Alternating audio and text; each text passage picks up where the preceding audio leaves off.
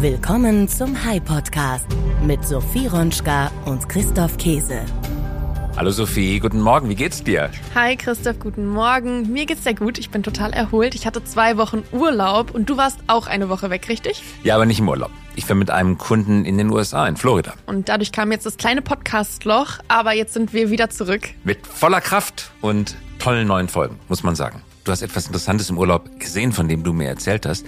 Magst du es mal teilen hier? Genau, ich habe ein Drohnenballett gesehen. Also das war wirklich total beeindruckend und wir haben gerätselt, was das überhaupt ist. Also es war quasi am dunklen Nachthimmel und ähm, da waren viele verschiedene Lichter, die sich zu Figuren zusammengetan haben und sich wieder voneinander entfernt haben und dann sind neue Figuren entstanden. Und wir haben uns total lange gefragt, wie kriegen die das hin? Und es war ein Drohnenballett. Hast du das schon mal gesehen? Ja, Indoor. Bei World Minds auf der Bühne in Zürich gab es Ah, auch mal cool. ein Indoor-Drohnenballett. Da wundert mich immer, wie eng diese Mini-Drohnen nebeneinander fliegen und dass sie nicht kollidieren. Das geht, glaube Ja. ich, nur mit ja, künstlicher Intelligenz, oder? Ja, bei mir auf dem Event war es tatsächlich sogar Outdoor. Da habe ich mich auch gefragt, wie das mit dem Wind ist, weil die standen Ja. wirklich in Reih und Glied, ohne dass irgendetwas kollidiert ist oder die Figur verschoben wurde. Also echt total beeindruckend. Habe ich noch nie gesehen, fand ich wirklich total verrückt. Mhm. Mein ältester Sohn Kasper hatte mal eine Drohne und er hat sie gesteuert, ich habe sie gesteuert. Unglaublich schwierig, die zu steuern. Starten ist einfach, aber wenn sie dann so ein bisschen aus der Sicht ist, mit dem Wind mitzuhalten, sie über einer Stelle zu halten, das ist wirklich schwierig. Solche Drohnenballetts Indoor-Outdoor sind aber nur möglich durch künstliche Intelligenz. Der Computer steuert. Menschen würden das in dieser Massung gar nicht hinbekommen. Genau, und darum soll es auch in dieser Folge gehen, um künstliche Intelligenz, um AI. Und wir starten einfach direkt, oder? Auf geht's! Der High Podcast mit Sophie Ronschka und Christoph Käse.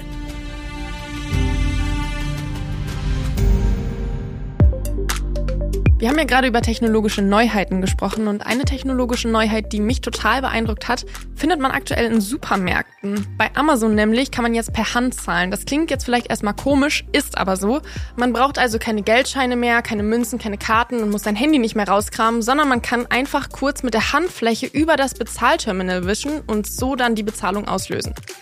Und diese neue Technologie heißt Amazon One. Das Ganze funktioniert so, dass im Laden einmalig der Handabdruck eingescannt wird und dann mit der Kreditkarte verknüpft werden muss. Schon kann man dann in allen Amazon-Filialen barrierefrei bezahlen. Und der Konzern speichert dafür die biometrischen Daten von seinen Kunden.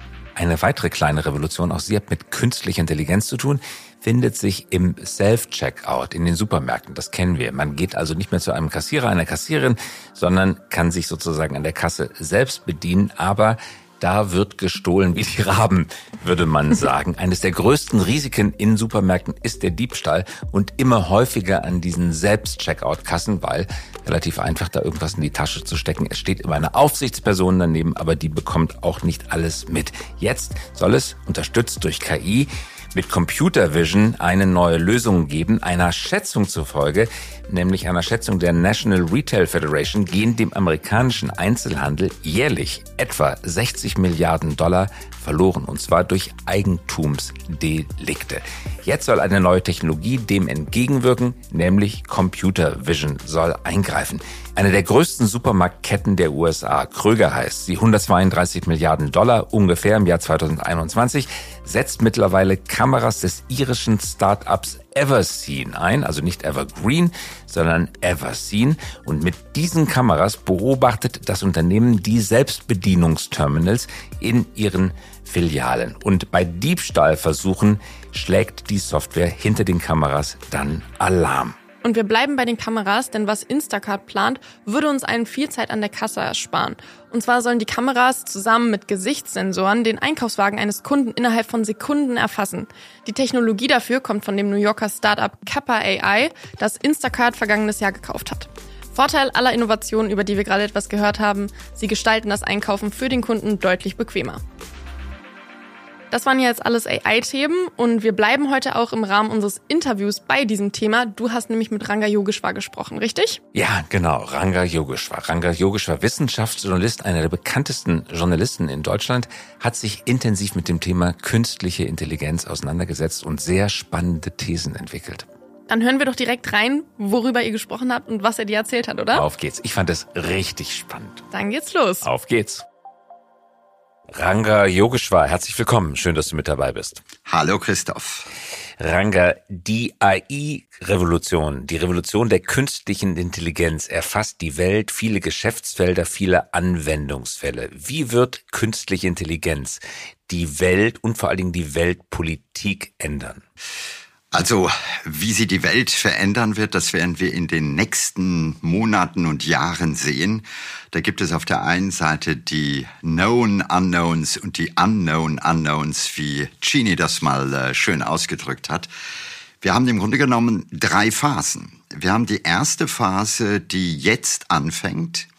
Und das ist eine Phase, und ich spreche jetzt nicht von der KI, die schon menschenähnlich ist, sondern wo wir einfach schon sehen, es gibt eine ganze Vielzahl von Jobs, die jetzt plötzlich sehr viel einfacher mit KI funktionieren. Und in einigen Fällen braucht man nicht mehr Menschen, die das machen, sondern das kann man anders machen. Äh, das äh, zeigt sich zum Beispiel beim Programmieren. Also ich nutze äh, schon seit längerem GitHub Copilot aber jetzt ist es so, und das ist erstmalig für mich gewesen, dass ich programmiere, indem ich nur einen Textprompt eingebe und das Programm steht und es funktioniert auch. Also das geht für viele kleine Schnipsel wunderbar. Also das zeigt, äh, da wird was passieren. Das kann man auch sehen schon heute. Stack Overflow ist zum Beispiel das große Forum, wo Programmierer nachgucken. Und die kollabieren gerade, weil niemand mehr da ist. Man fragt einfach heute direkt ChatGPT. 15 Jahre zurückgeschaut, eine enorme Entwicklung. Vor 15 Jahren, nach meiner Erinnerung, hat dieser Trend begonnen, dass Programmierer nicht mehr alles selber coden, sondern Open Source Schnipsel oder ganze Anwendungen, ganze Funktionen auf GitHub hochladen. Äh, da hat sozusagen die Revolution begonnen, dass man nicht mehr jede Zeile Code selber schreibt. Dann der nächste Entwicklungsschritt war, dass man den GitHub Code gar nicht hinüber zu programmieren brauchte, sondern eigentlich nur den Link auf das jeweilige Snippet von Code setzte, sodass immer die aktuellste Fassung der jeweiligen Anwendung kopiert wurde. Und jetzt arbeitet man mit Copilot, also mit einer AI-gestützten Hilfe, den Code besser zu machen. Und jetzt sagst du, du musst gar nicht mehr den Copilot notwendigerweise benutzen, sondern es reicht schon, einen Prompt einzugeben. Kannst du ein Beispiel dafür geben, wie du als Programmierer promptest? Ja, also ich gebe dir ein sehr konkretes Beispiel. Ich äh, entwickle gerade hier so eine Kleinigkeit, äh, was du, so ein Thermometer, was ausgelesen werden soll. Und ich hatte einfach Daten, äh, Daten in einer klassischen Excel-Tabelle. Und die wollte ich jetzt einfach grafisch darstellen. Das mhm. kann man natürlich in Excel machen. Ich bin kein Freund von Excel. Ich mache das in Python.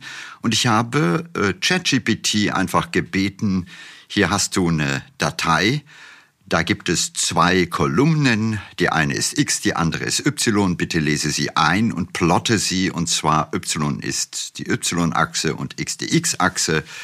Und das war's. Und dann schrieb ChatGPT mir ein schönes kleines Python-Programm. Und das funktioniert, ohne dass ich irgendetwas dazusetzen musste. Also ich musste es nur laufen lassen und es geht. Und das bedeutet, dass ja nicht nur Suchprogramme, wir kommen gleich noch auf Google zu sprechen, davon tangiert werden, sondern wahrscheinlich auch Office-Programme wie Excel. Warum solltest du Excel benutzen, wenn diese kleine Anwendung mit einem einfachen Prompt aufgerufen werden kann? Im Augenblick hast du noch die Unbequemlichkeit, dass du den erzeugten Python-Code irgendwo laufen lassen musst, aber auch das kann man wahrscheinlich relativ leicht automatisieren. Ja, es gibt zwei Aspekte dabei. Das eine ist natürlich werden die ganzen Tools wie Excel oder Word oder Mail-Programme in Zukunft dir schnell irgendetwas schreiben. Aber wir reden hier auch von Programmieren und das ist historisch ein neuer Moment. Warum? Wir haben erstmalig eine Technologie, die sich selber beschleunigt. Also anders ausgedrückt, die nächste Generation der großen KI-Modelle wird geprägt sein von sehr viel Programm, was die davorliegende KI schon geschrieben hat. Das heißt, diese Systeme werden immer schneller. Und das kann man heute schon sehen, nicht nur im Codieren von diesen großen Modellen, das geht sogar so weit, dass man bei der Herstellung der schnellen Computerchips KI heute einsetzt, um zum Beispiel die Masken zu optimieren. Und man hat damit sozusagen eine Verdopplung der Schnelligkeit äh, erreicht. Also KI fängt an, sich selber zu beschleunigen. Und das ist ganz wichtig zu verstehen. Wir stehen hier am Anfang einer wirklich exponentiellen Entwicklung. Im Augenblick liegt die technologische Führerschaft in den USA. OpenAI, also ähm, ChatGPT, sitzt in den USA, gekauft von Microsoft oder vielmehr nicht gekauft, aber investiert. Großinvestor ist Microsoft. Äh, viele andere Anwendungen kommen auch aus den USA, aber China holt massiv auf. Wie siehst du den Technologiewettbewerb zwischen China und den USA? Vielleicht auch Europa, wenn man Europa überhaupt mitzählen kann in dieser Aufzählung in den kommenden zehn Jahren?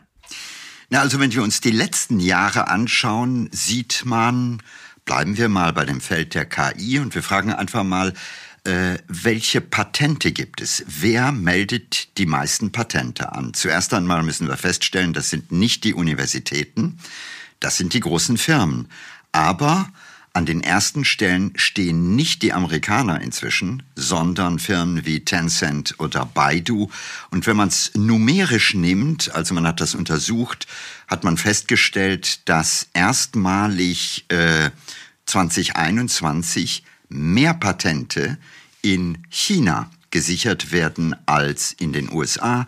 Das gilt nicht nur für KI-Patente, das gilt auch für Publikationen. Also äh, wenn man allgemein wissenschaftliche Publikationen anschaut, seit 2017 führen die Chinesen vor den Amerikanern und vor den Europäern.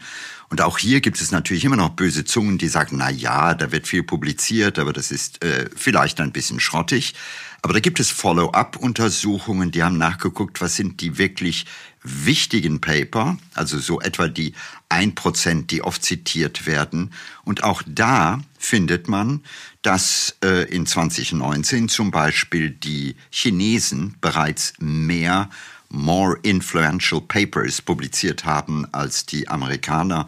8400 Paper bei den Chinesen, die Amerikaner waren mit 7900 dabei und die Europäer mit äh, etwas über 6000. Also das zeigt dir, das ist eine Entwicklung, bei der China richtig Gas gibt und das wird in den nächsten Jahren noch sehr viel äh, stärker passieren.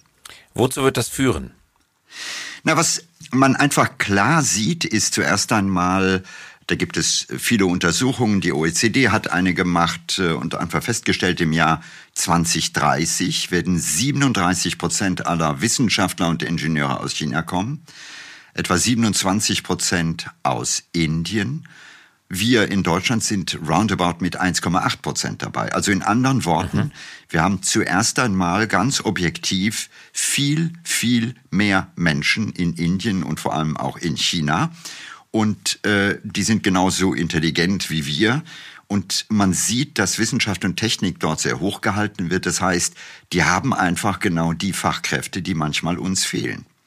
Der zweite Punkt ist, die haben eine, äh, ich sag mal, einen Hunger an der Stelle, auch wirklich besser zu werden.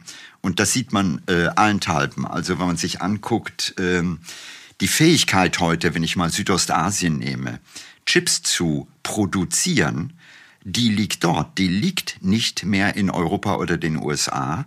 Äh, in ähnlicher Weise, wenn man sich Telekommunikation anschaut, wir sind ja alle sehr skeptisch und sagen, Pfui Teufel, äh, Huawei, nein danke.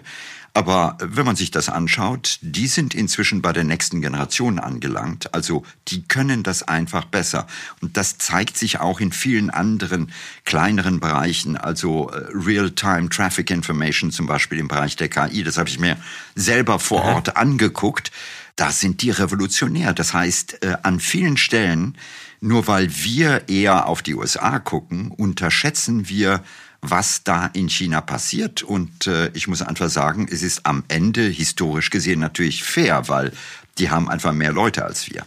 Wir sehen am Krieg in der Ukraine, welche enorme Bedeutung Drohnen bekommen, autonome Waffensysteme, die natürlich in Zukunft auch von AI gesteuert werden können. Also man stelle sich vor, die vollautomatische Drohne, der man gar nicht viel sagen muss, die ihr Ziel sucht, die auch versteht, wie die Gefechtslage gerade ist, was strategisch, taktisch zu erreichen ist.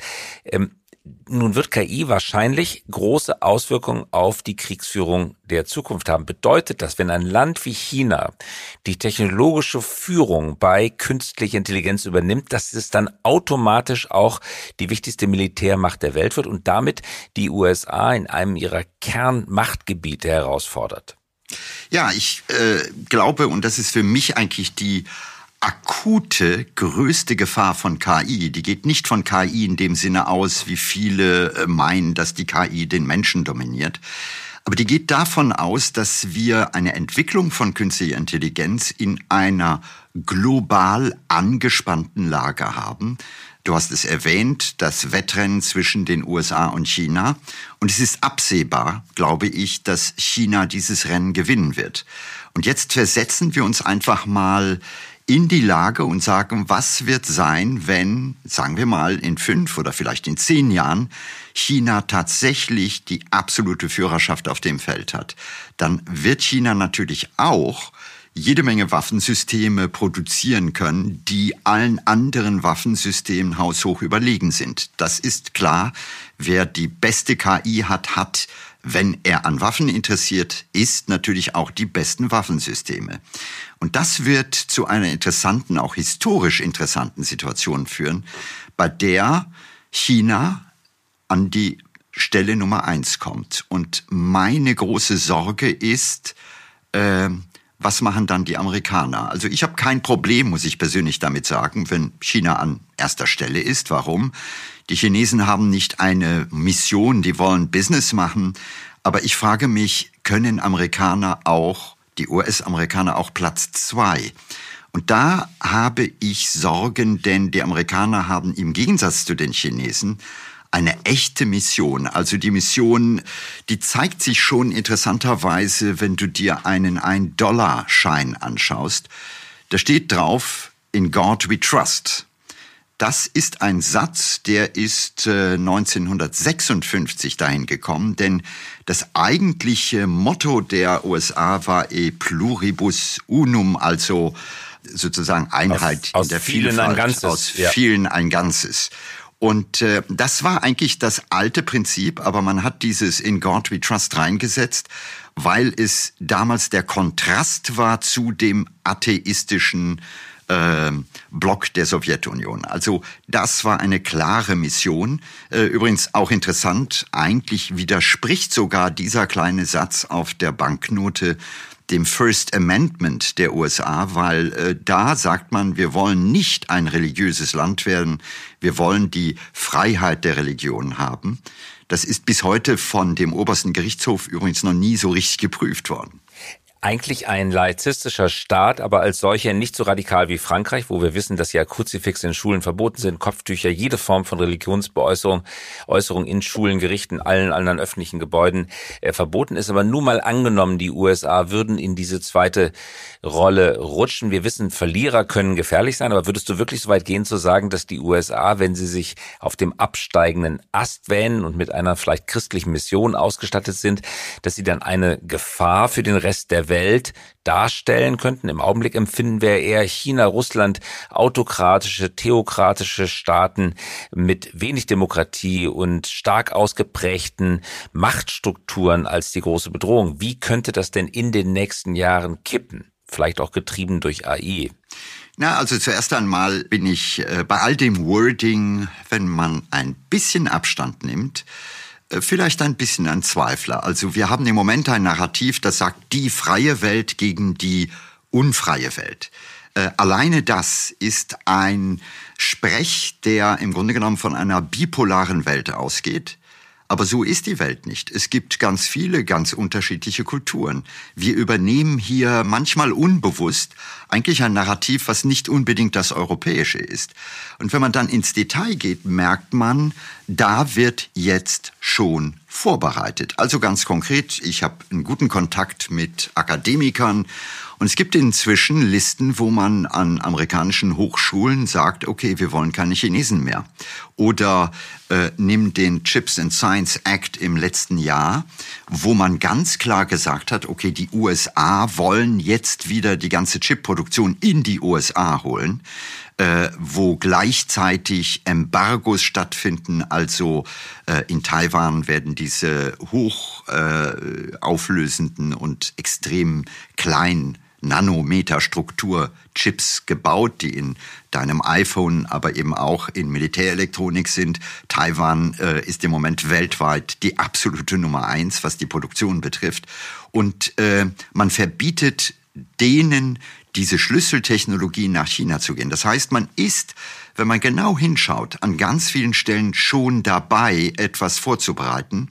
Und das macht mir natürlich Sorge, weil äh, an der Stelle die Überlegung natürlich die ist, wenn man China nicht zur Nummer eins werden lassen möchte, dann bedeutet es, man darf nicht zu lange warten. Also man muss sozusagen möglichst schnell, äh, wenn man so will, fast in einen oder in einen militärischen Konflikt gehen, um auf die Art und Weise genau diesen Aufstieg zu verhindern. Noch geht das, noch könnten theoretisch die Amerikaner die Chinesen schlagen, aber die spannende Frage ist, wie lange. Und was ich in den letzten Jahren sehe, ist ein stetiges Aufheizen, nicht nur in Europa, wo zum Beispiel im Kontext der Ukraine China direkt mitgenannt wird äh, oder in, Chi in äh, Japan. Japan, so ähnlich wie Deutschland, hatte eine ganz klare Kultur zu sagen, wir gehen nicht militärisch raus. Das war eine wichtige Lehre nach dem Zweiten Weltkrieg in der Verfassung verankert. 2013 ist das gekippt worden. Also überall merkt man, da wird sich in Stellung gebracht. Und äh, da habe ich ehrlich gesagt ein bisschen Probleme mit. Mhm.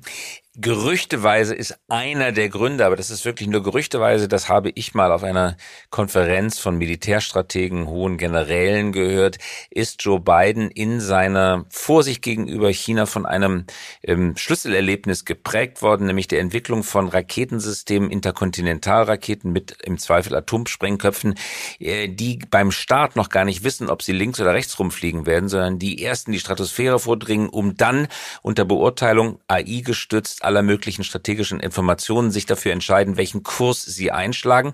In diesen Raketenköpfen, in den Steuerungseinheiten sollen angeblich top amerikanische und taiwanesische Chips verbaut sein. Und da, so äh, die Pharma, äh, hätte Biden die Gefahr für die USA gesehen. Das kann doch nicht wahr sein, dass du sagtest gerade westliche Welt, Taiwan mitgerechnet, diese Chips liefert und Chinesen sie benutzen genau diese Technologie, um äh, die Länder, aus denen die Technologie kommt, äh, zu bedrohen. Schlussstrich runtergezogen, deswegen die, die Verbotspolitik, äh, also sozusagen aus einem Gefühl der Notwehr heraus. Ähm, halt, hältst du das für plausibel? Würdest du das für legitim halten? Oder glaubst du, dass im Prinzip handfeste Standortpolitik dahinter steht, um den Aufstieg Chinas zur Technologie Macht Nummer eins lang möglichst zu verhindern? Ja, man kann äh, im Grunde genommen hier zwei Wege einschlagen. Der eine Weg, das wäre mein persönlicher Favorit, ist zu akzeptieren, dass wir eine Welt haben mit verschiedenen großartigen Nationen, die wirklich friedlich zusammenarbeiten und in dieser Zusammenarbeit auch einen Mehrwert haben. Das sieht man in der Wissenschaft übrigens sehr gut. Also da gibt es viele Kooperationen zwischen auch US-amerikanischen und äh, chinesischen Wissenschaftlern.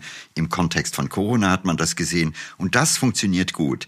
Es gibt aber eben auch den anderen Weg, und das ist eher dieser in Anführungszeichen nationalistische Weg, äh, der bei Trump angestimmt, aber definitiv bei Biden da ist, zu sagen, wir wollen die Main Technology zu uns ziehen. Und das ist insofern schon ein bisschen absurd, weil einer der Schlüsseltechnologien bei der Chipfertigung ist die Produktion von den großen Lithografiemaschinen. Also man muss verstehen, um diese Chips zu produzieren, die müssen belichtet werden. Heute macht man das nicht mehr mit Licht, sondern mit äh, hochfrequentem ultraviolettem Licht. Und äh, das, äh, das braucht eine enorme Technologie.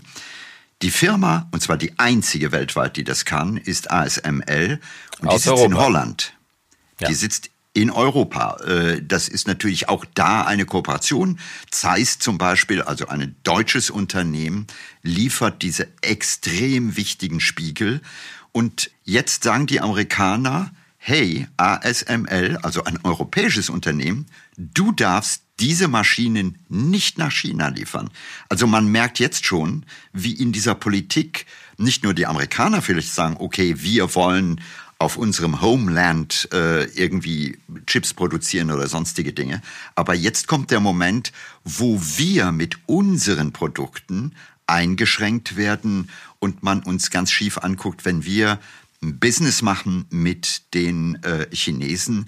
Interessant war ja vor kurzem der Auftritt von Macron in China, wo er sehr klar gesagt hat, wir Europäer haben eine ganz eigenständige Art. Und äh, ich muss sagen, das würde ich mir mehr auch in Deutschland wünschen, dass wir an der Stelle wirklich unabhängig sind und weder zum, ich sag mal, in Anführungszeichen Vasallen, so hat äh, Macron das genannt, der Amerikaner oder der Chinesen werden, sondern wir als Europäer wirklich da auch unabhängig sind. Mhm. Technologie und Weltpolitik, Weltgeschichte hängen viel enger zusammen, als man das gemeinhin denkt. Die Republik Venedig war mal Technologieführer mit ihren, man kann das ja in Venedig noch besichtigen, Werften. Das war sozusagen Schiffsbau in Fließbandproduktion, was damals eine riesige Innovation war, aber die sind abgelöst worden von anderem Schiffsbau, von portugiesischem Schiffsbau, von neuen Technologien, mit denen sie nicht mehr mithalten konnten. Christopher Nolan, der Regisseur, hat gerade die Geschichte von Robert Oppenheimer neu verfilmt. Der Film kommt im Sommer in die Kinos. Auch da Manhattan Project, die Urbarmachung oder der, man könnte auch sagen, den Missbrauch von Nuklearenergie für Waffenzwecke, auch das hat die USA ein halbes Jahrhundert, ein Dreivierteljahrhundert sozusagen technologisch nach vorne katapultiert. Unterschätzen wir im Augenblick in der politischen Diskussion noch die weltpolitischen Auswirkungen von künstlicher Intelligenz? Ja, also äh, der entscheidende Punkt bei künstlicher Intelligenz ist, ähm, auf welchen Nährboden fällt sie? Man kann mit dieser KI großartige Sachen machen, aber man kann eben auch furchtbare Sachen machen. Das gilt für militärische Anwendungen, das gilt wahrscheinlich auch sogar für eine überzüchtete, rein ökonomische Anwendung, wo es vielleicht auch Beispiele gibt, wo wir sagen, da sollten wir eine rote Linie setzen, weil am Ende geht es um uns Menschen an erster Stelle und nicht nur vielleicht um das Business. Also insofern die äh, Gemengelage oder der Nährboden, auf den diese KI trifft, ist natürlich kritisch, wenn wir uns einig werden, dass wir sagen, okay, es gibt äh, wissend, dass vielleicht die Main Player sich ändern werden, also China zum Beispiel an erster Stelle kommt, aber wir können trotzdem sozusagen friedlich damit weiterleben, dann habe ich kein Problem. Wenn man aber anfängt sozusagen wirklich ein massives Feindbild aufzubauen, was finde ich nicht fair ist, also erstens mal, ich bin oft genug in China, ich sehe natürlich nicht ein perfektes Land, Gottes Willen, aber ich sehe ein Land, was definitiv anders äh, in der Wirklichkeit rüberkommt als das, was hier propagiert wird. Aber wir sind ja an der Stelle auch ein bisschen blind auf dem einen und vielleicht zusehend auf dem anderen Auge. Also äh, wenn man sich genauso anguckt, was die USA weltweit machen, ist das auch nicht immer demokratisch oder was wir äh, Europäer machen. Also da sollte keiner auf dem hohen moralischen Ross äh, stehen. Aber das ist genau das, was momentan passiert, dass eine fast moralische oder moralisierende Außenpolitik angesprochen wird. Die hat sich wunderbar kondensiert in dem Satz von Frau Baerbock, eine wertegetriebene Außenpolitik. Da muss ich einfach nur sagen, was für ein Bluff. Also es wäre viel ehrlicher zu sagen, eine interessengetriebene Außenpolitik. Aber das ist eben genau das, was gefährlich wird. Und äh, wir sehen an der Stelle dass nach und nach diese Verhärtung stattfindet. Und ich glaube, wir als Journalisten müssen an der Stelle auch manchmal die Bremse drücken und sagen, stopp mal. Also man kann nicht hingehen und jetzt nur noch Bashing machen. Man muss genau hinschauen, denn auf die Art und Weise äh, verhärtet sich ein Konflikt. Und ich sage noch einmal, historisch gesehen sind wir die Letzten, die das tun dürfen. Denn drehen wir das Rad der Geschichte ein bisschen zurück und gucken einfach mal, was wir, auch wir Europäer, diesen Nationen angetan haben. Also äh, jeder, der sich dafür interessiert, gucke sich mal den ersten oder zweiten Opiumkrieg an. Äh, dann versteht man, wir haben diesen Ländern in der Vergangenheit jede Menge Narben zugeschoben. Und das ist eine Vergangenheit, die ist nicht so weit zurück. Also insofern, das sind nicht Länder, die so von der Moral und Ethik Europas überzeugt sind, wie wir es manchmal sind. Denn die haben die andere Seite erlebt.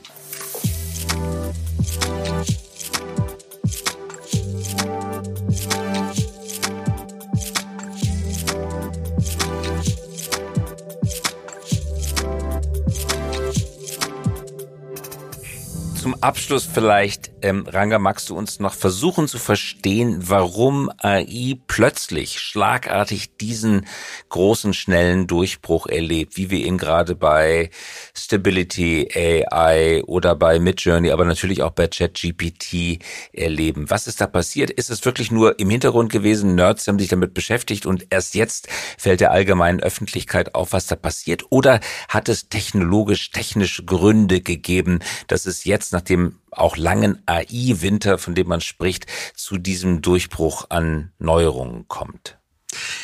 Es ist wahrscheinlich ein Gemisch aus beidem. Also das eine ist, äh, grundlegende Ideen sind sehr alt. Du kannst in der New York Times nachgucken, da gibt es einen schönen Artikel aus dem Jahr 1958, also schon ziemlich lange her. Da stellt äh, Professor Rosenblatt sein sogenanntes Perceptron vor. Das war ein Vorgänger vom heutigen, würde man sagen, Large Language Models oder digitalen neuronalen Netzen. Und schon damals, 1958, sagte er, die äh, nächsten Perceptrons werden irgendwann in der Lage sein, Sprache fließend direkt von einer in die andere zu übersetzen oder Menschen zu erkennen. Also er beschreibt damals schon das, was wir heute sehen. Warum hat es so lange gedauert? Eine Antwort auf jeden Fall, die Technologie war nicht da. Man braucht sehr schnelle Computer. Die sind in den letzten Jahren natürlich Moore's Law immer besser geworden und dadurch sind diese großen Systeme heute möglich. Und das Zweite ist, dass äh, der Ansatz der KI, der heute prägend ist, also ChatGPT oder Stable Diffusion oder wie sie alle heißen, die basieren auf einem Prinzip von neuronalen Netzen, also nicht dem expliziten Programmieren, wie das lange der Fall war.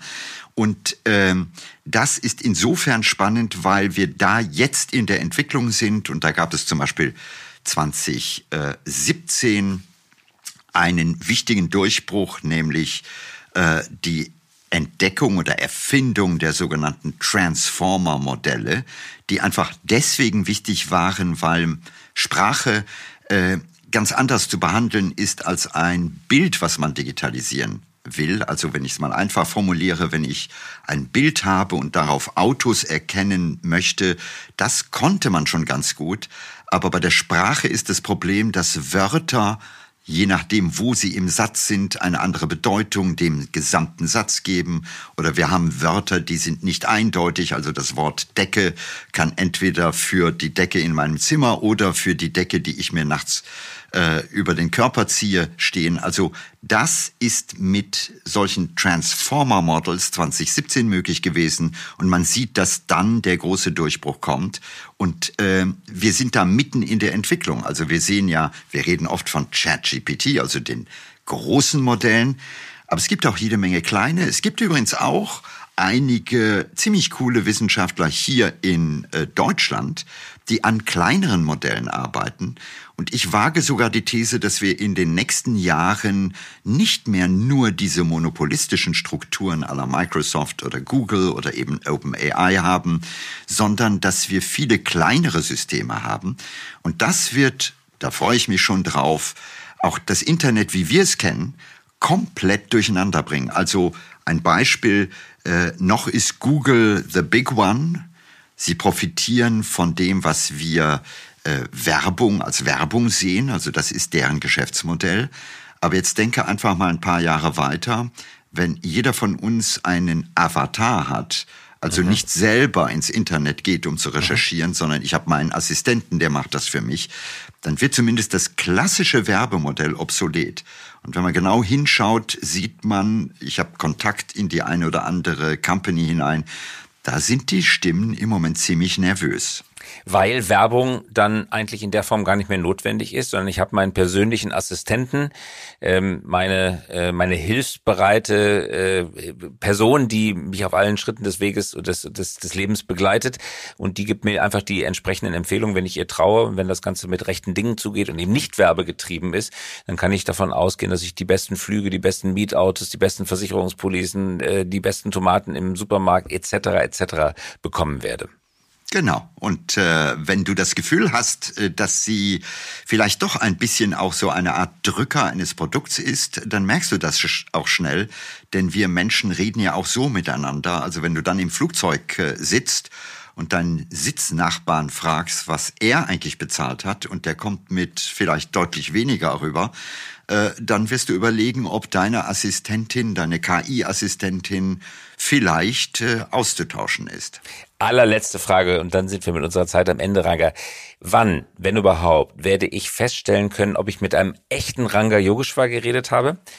Oder äh, übrigens mit Bild, wir sehen uns hier per Video, das hört man jetzt nicht im Audio, aber wir sehen uns per Video. Also du bist echt, davon gehe ich doch ziemlich aus, dass ich das nicht mehr unterscheiden kann. Also der Turing-Test tatsächlich live. Ich habe gerade heute eine Geschichte in der Washington Post gelesen, dass eine sehr erfolgreiche Influencerin in den USA, die einfach nicht mehr mit dem Beantworten ihrer Fanpost nachkam, ein ähm, elektronisch mit Bewegtbild ausgestattetes, voll elektronisches AI-betriebenes Avatar anbietet kostet einen Dollar pro Stunde, dann kann ich mich sozusagen mit ihr unterhalten, habe das Gefühl irgendwie, ich gehe wirklich eine parasoziale Beziehung ein, ich rede mit der echten Frau, in Wahrheit ist nur sozusagen der Avatar, wird man wahrscheinlich noch feststellen können, aber wann kommt der Zeitpunkt, wo ich nicht mehr unterscheiden kann, ob es der echte Ranga ist oder ein Fake von Ranga? Ja, die, ich weiß nicht, wann der genaue Zeitpunkt ist. Das hängt äh, vielleicht auch von der Software ab oder von deinem kritischen Sachverstand. Aber darunter liegt vielleicht eine ganz andere spannende Frage, nämlich wir reden ja immer im Kontext von KI, von rationalen Argumenten, von wer wird die Wirtschaft äh, in der Wirtschaft weiterkommen oder wie ändern sich Jobs. Wir müssen, glaube ich, mehr auch über emotionale Aspekte reden also ich frage dich, Christoph, was passiert, wenn du eine KI-Assistentin hast, die auch noch redet, also die virtuell tatsächlich wie ein Mensch aussieht, total hübsch in deinen Augen, weil sie weiß ja, äh, wie, wie äh, sie geformt sein muss, damit du sie hübsch findest. Und jetzt stell dir vor, die versteht dich im Detail. Die versteht, wenn du morgens aufstehst und traurig bist. Das kriegt sie schon aus deiner Stimme mit. Die kann dich trösten. Die ist ein super Ansprechpartner für alle großen und kleinen Fragen, die du hast. Vielleicht sogar psychologisch, aber natürlich auch im Job. Und das 24-7 dann frage ich mich, wird es möglicherweise so sein, dass du dich von ihr vielleicht besser verstanden fühlst als von deiner Frau oder von deinen Freunden. Und das wird möglicherweise zu einer ganz komischen neuen Beziehungsfrage kommen. Äh, ja, wem traust du? Weil dieser mhm. Avatar wird die wichtigen Entscheidungen fällen und äh, auf Dauer, wir projizieren dann vielleicht mehr rein, als da ist, aber das ist vielleicht nicht so wichtig. Unser Gefühl dabei ist wichtig. Hochspannende Vision. Ranga Yogeshwar, ganz herzlichen Dank fürs Mitmachen. Ja, und wir nehmen an, dass wir real waren, aber auch das ist eigentlich nur eine Illusion, wie du weißt, denn in Wahrheit sitzt du in Berlin, ich sehe nur ein digitales Bild und ich sitze in Hennef und auch du siehst nur eins, aber wir gehen davon aus, wir waren noch real. Ranga, keiner unserer Hörerinnen und Hörer kann wissen, ob wir wirklich miteinander gesprochen haben oder ob nicht irgendein KI-Algorithmus genau dieses Gespräch ohne unser Zutun entworfen, erfunden und ausgespielt hat. Hm. Lassen wir es dabei. Who knows? Gibt es einen Test, mit dem man das feststellen kann? Nein. Äh, natürlich, es gibt, es, es gibt Tests, aber das ist schon äh, ehrlich gesagt eine spannende Frage, die ich vor vielen Jahren im Internet hatte, weil ich da mal irgendwo in einem Forum was nachgefragt habe. Äh, und ich habe gesagt, und äh, ja, äh, Ranga Yogeshwar. Und dann pisste die mich zurück und sagte von wegen, du bist doch nicht Ranga Yogeshwar, also jetzt äh, ja tust du so als ob. Und das war so der erste Moment, wo ich dann mit ihr in einen Dialog ging und ich sagte, okay, wie können wir jetzt feststellen, dass ich es wirklich bin? Und? äh, wir haben das äh, witzigerweise dann wirklich auf die Spitze getrieben und zwar so, dass am Ende ich gesagt habe, in einer Sendung werde ich in Minute so den kleinen Finger heben und das wird dein Zeichen sein. Also, aber das ist genau das, äh, wie kannst du dem anderen vertrauen, ohne ihn zu kennen? Und das wird mhm. natürlich in den nächsten Jahren auch zu einer spannenden Thematik führen, wo vielleicht sogar Blockchain als Technologie äh, garantiert, dass ich mit dem echten Christoph Käse gesprochen habe. Also Vertrauen, ohne dass man das genau nachprüfen kann, ist immer schwer. Ganz herzlichen Dank fürs Mitmachen. Ranga Yes, take care. Bis bald. Tschüss. Ciao.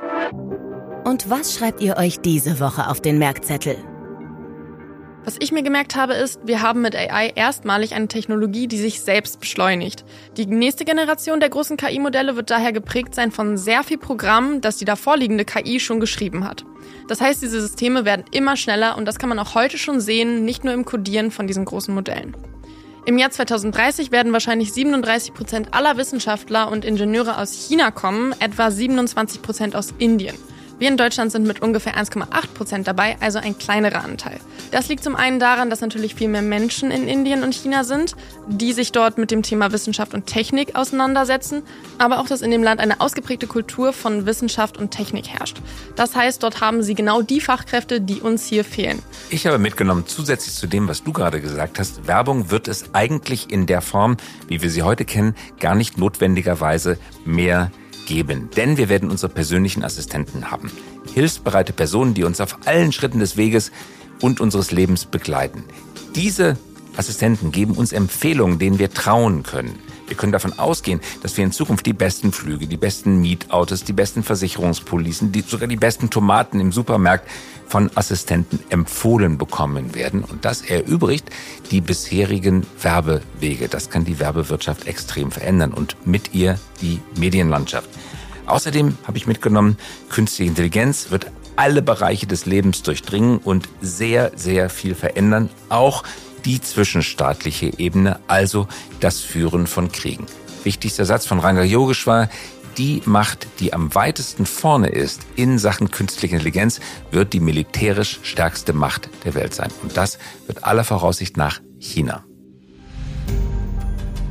Ja, das war's auch schon wieder mit dem Hype-Podcast für diese Woche. Christoph, kannst du dir das eigentlich wirklich vorstellen, so wie Ranga das gerade gesagt hat, dass du eine AI-Assistentin hast? Ja, total. Ich freue mich sogar darauf. Man stelle mal Familienurlaub beispielsweise zu buchen oder mit Freunden ein Ferienhaus zu finden. Das ist so kompliziert. Man bringt doch Stunden damit zu, wenn man einfach angerufen werde oder die KI meldet sich, die Assistentin, der Assistent meldet sich, wir haben ein tolles Haus für dich gefunden, passt perfekt mit den Freunden. Vielleicht wissen deine Freunde auch noch gar nicht davon, sondern ah, die haben auch Zeit im Kalender, die haben zum gleichen Zeitpunkt ähm, ihre Ferien. Wollt ihr nicht gemeinsam Urlaub verbringen? Wolltet ihr doch immer schon. Ihr schreibt euch doch so viel, das weiß die KI. Und das passende Haus haben wir auch gefunden. Und im Übrigen, der Kühlschrank ist auch schon gefüllt. Wunderbar. Aber macht es nicht auch Spaß, das alles irgendwie selber zu organisieren und zu planen und sich ja, dafür einzusetzen? Also ist nicht vielleicht auf der Weg irgendwo so ein bisschen das Ziel und das mhm. wird einem dann vielleicht weggenommen und wird man dann vielleicht irgendwann auch zu faul sein, seinen Freunden selbst zu schreiben? Weil die man ja weiß, man kann sich auf die KI verlassen und die AI-Assistentin macht das alles. Höre ich da ein bisschen Kritik raus? Ah, ein bisschen.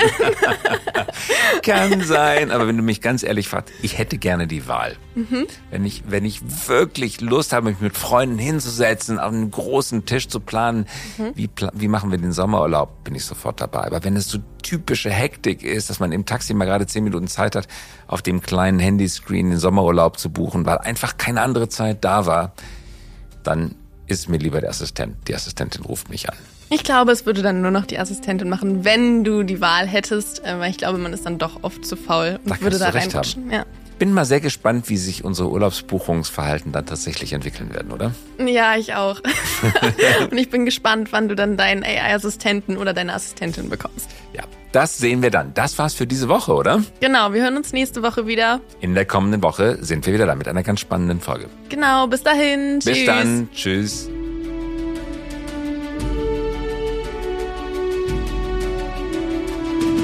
Das war der High Podcast für diese Woche. Wenn Sie keine Folge verpassen möchten, immer dienstags um 5.55 Uhr kommen wir heraus. Versprochen. Mögen Sie uns? Dann abonnieren Sie uns jetzt oder hinterlassen Sie einen Like. Wir freuen uns über Anregungen, Kritik und Wünsche. Schreiben Sie uns gerne an podcast.hi.co. Nicht .com, sondern .co. Eine Produktion der Axel Springer High GmbH einer führenden Beratung für Strategie und Umsetzung neuer Geschäftsmodelle. Wir engagieren uns leidenschaftlich für das Wachstum Ihres Unternehmens.